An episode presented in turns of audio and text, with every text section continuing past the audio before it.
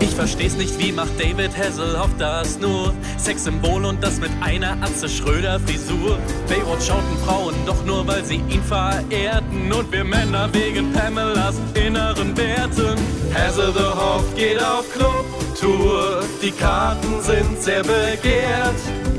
Er spielt all seine Welthits, drum wird's ein kurzes Konzert.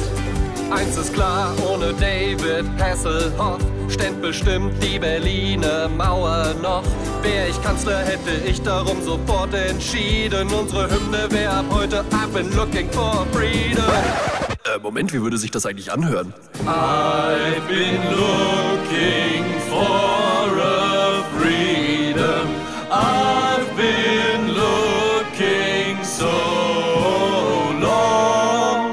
Na toll, jetzt habe ich einen Ohrwurm.